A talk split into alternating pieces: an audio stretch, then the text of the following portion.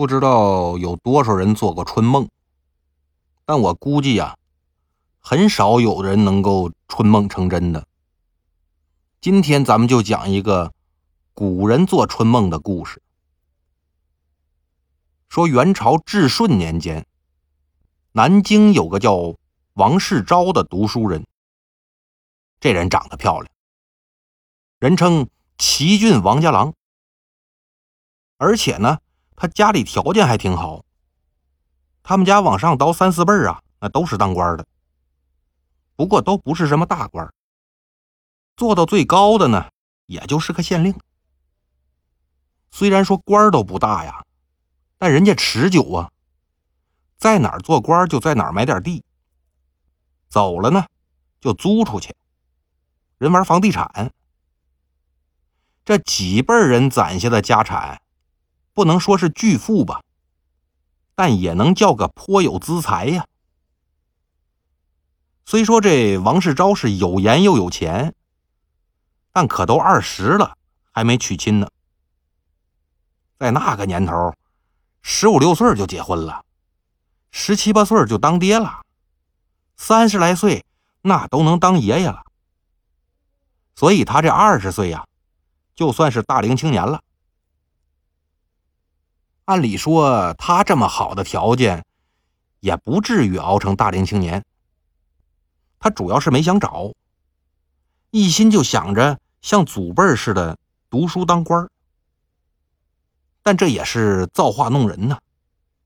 这人平时读书挺用功，写文章也不错，但他就怕考试，一考试就麻抓，所以他考了好几年都考不过乡试去。不过人家家里有钱呐，他又没什么吃喝嫖赌的不良爱好，光靠着收地租，他这小日子过得可就不错。考试不着急，慢慢考呗，反正七老八十了，他也还能考科举。但这婚可不能不结呀，要不然让人笑话呀。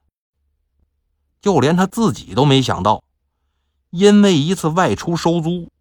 他把结婚这事儿给成全了。这一年秋天呢，他去松江收地租。松江啊，就是上海的那个松江区。那是他爷爷在松江做官的时候买的地。等收完租，坐船回南京的时候呢，经过魏塘。这个魏塘就是现在的苏州附近。王世昭在船上面看着岸上这风景，突然就看见岸上啊有个酒家很特别。门前是上了年头的老槐树和大杨柳，枯黄的叶子随风飘落。一个青色的酒旗挑出这屋檐大红色的栏杆前边是十几株芙蓉花，颜色深浅不一，非常有层次。还有些个弯弯曲曲的栅栏，掩映在这花草丛中。这时候呢，又有一群白鹅，正好在酒家门前的河里边玩水。这简直就是一幅水墨画啊！读书人嘛，那总得有点艺术情怀呀，爱附庸个风雅什么的。王世昭就让这船家呀靠岸，说：“我去酒家里边坐坐。”等进得门来呢，要了一壶酒，点了点螃蟹、鲈鱼、莲藕、板栗什么的下酒菜，啊，就一个人坐在临河的窗口喝上了。喝了一会儿呢，就听见店里边有人弹古筝，韵律十足啊，非常好听。王世超转头一看，就看见一半透明的帘子后边，有个十七八岁的漂亮女人。正在那弹古筝呢，边弹呢还边往他这边看。王世昭就乐了，心说这姑娘是对我有意思啊。他也目不转睛的看那姑娘，俩人就这么眉目传情起来了。这姑娘是谁呀？这姑娘啊，是酒家老板的女儿，这一年十八岁。这酒家老板呢？也是个富裕人家，对女儿是特别疼爱，所以打小啊就请这老师来教女儿读书、写字、弹琴。几年下来呢，这姑娘跟别的姑娘比起来呀，自然是姿态气度那都高上一大截啊。所以也不怪王世昭看直眼了。那咱们之前也说了，王世昭也是个美男子啊，所以这俩人也算是俊男配靓女，一见钟情了。但那个年头啊，还是封建思想比较严重。即便是两个人看对眼了，但素昧平生的也不好直接去跟人家说话。人家家里人还在边上呢，你这上去来一句“美女”。交个朋友吧，那美女不急眼，他爹也得抄菜刀砍你呀。不一会儿呢，王世昭这酒可喝完了，他看着美女舍不得走，就又叫了一壶。等喝了两壶酒之后呢，王世昭就有点喝多了，心说不能再喝了，我还是走吧，等找机会我再来。付了酒钱呢。就回到船上了。他这跟丢了魂似的呀，心心念念的就是酒家里那美女。那正所谓是日有所思，夜有所梦啊。等到了晚上，王世昭在船上睡觉，他就梦见呀，自己又回那酒家了。那美女正在门口等着他呢。领着他拐弯抹角，抹角拐弯，最后来在一小院儿。院儿里呢，有个葡萄架。葡萄架下边是一个一丈方圆的水池，里边养着十几尾金鱼。池子左右还种了两棵垂杨柳。靠院墙那地方啊，还有三个小假山，边上种着很多花草。进得屋来呢。看见一个雕花的鸟笼挂在窗户前边，里边养着一只绿鹦鹉。屋子里边书桌、花瓶、香炉和这文房四宝那一应俱全呢。桌边那架子上还放着一只碧玉的箫，还有一张古筝。你打眼一看呢，这不像个姑娘的闺房，反倒是像个书生的书房。这美女就拉着王世昭的手上了床了。这一宿可真是快乐似神仙呐！等鸡叫以后呢，王世昭醒了，睁眼一看，自己正在船里边睡觉呢。啊，我这是做了一宿春梦啊！但奇怪的是呢，自此往后，每天晚上。王世昭都梦见去酒家跟这美女约会，即便是他回到家以后啊，也是这样。两个人在梦里边一起看书，一起弹琴，有时候呢，王世昭还在灯底下看着这美女做针线活，做个刺绣啥的，那就跟在一起过日子似的。有一天晚上，王世昭梦见美女送给他一个紫金碧玉的戒指。作为回礼呢，王世昭把自己扇子上那个水晶双鱼坠给这美女了。等早上起床的时候啊，王世昭手上竟然还真戴着一个跟梦里边一模一样的戒指，而他自己那扇坠呢，莫名其妙的没了。就这么过去了一年，等到了第二年秋天呢。王世昭又到松江去收租。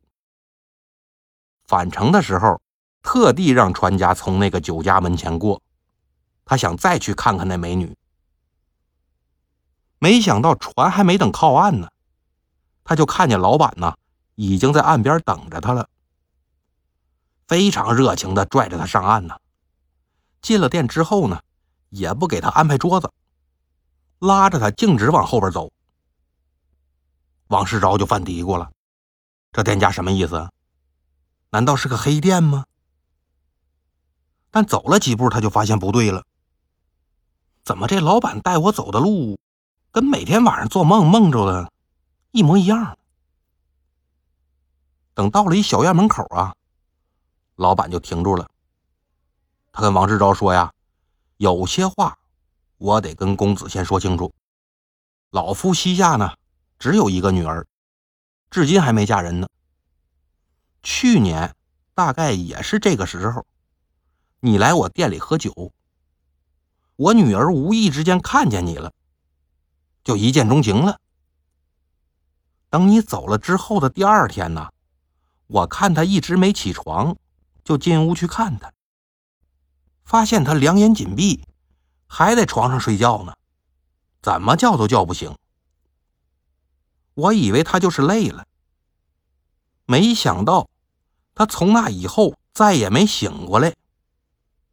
找了好多大夫都没用，不过还好啊，喂他喝粥，他还能咽下去。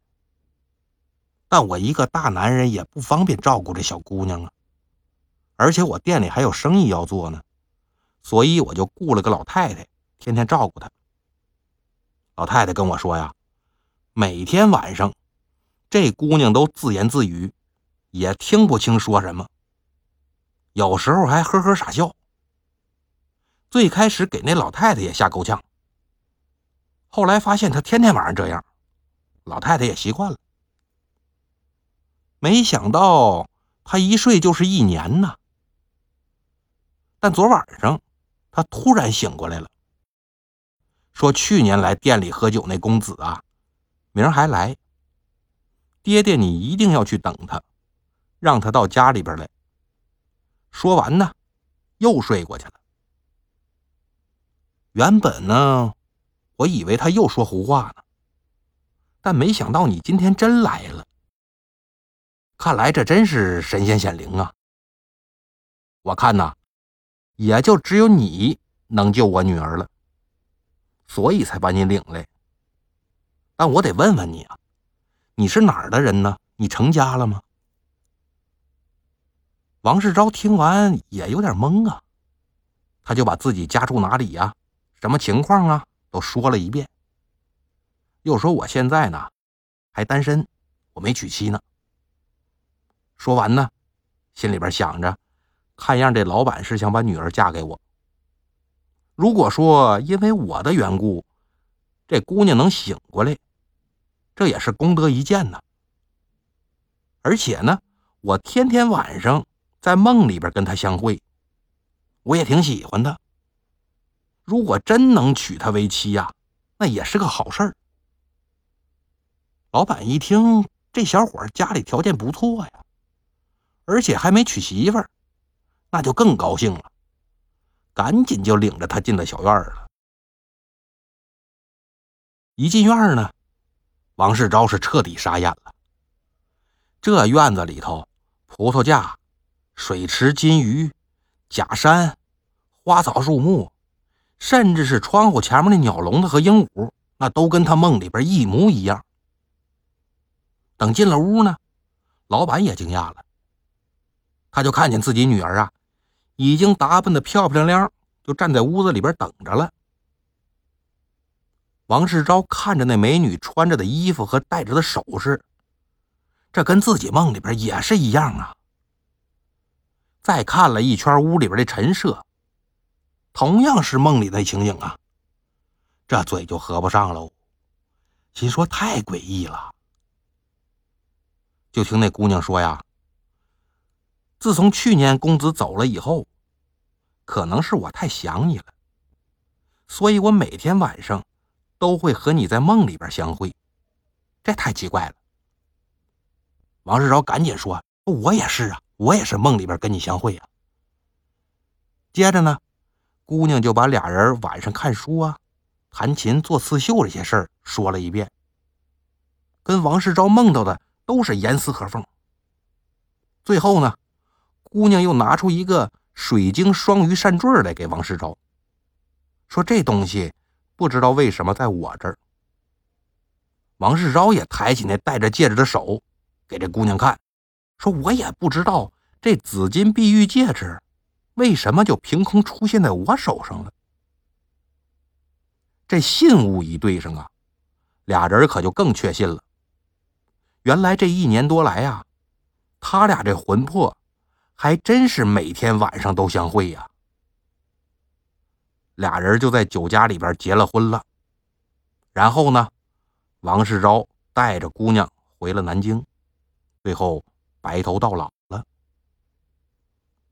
好了，今天的故事就到这里了。你不做个春梦去吗？咱们下期再见。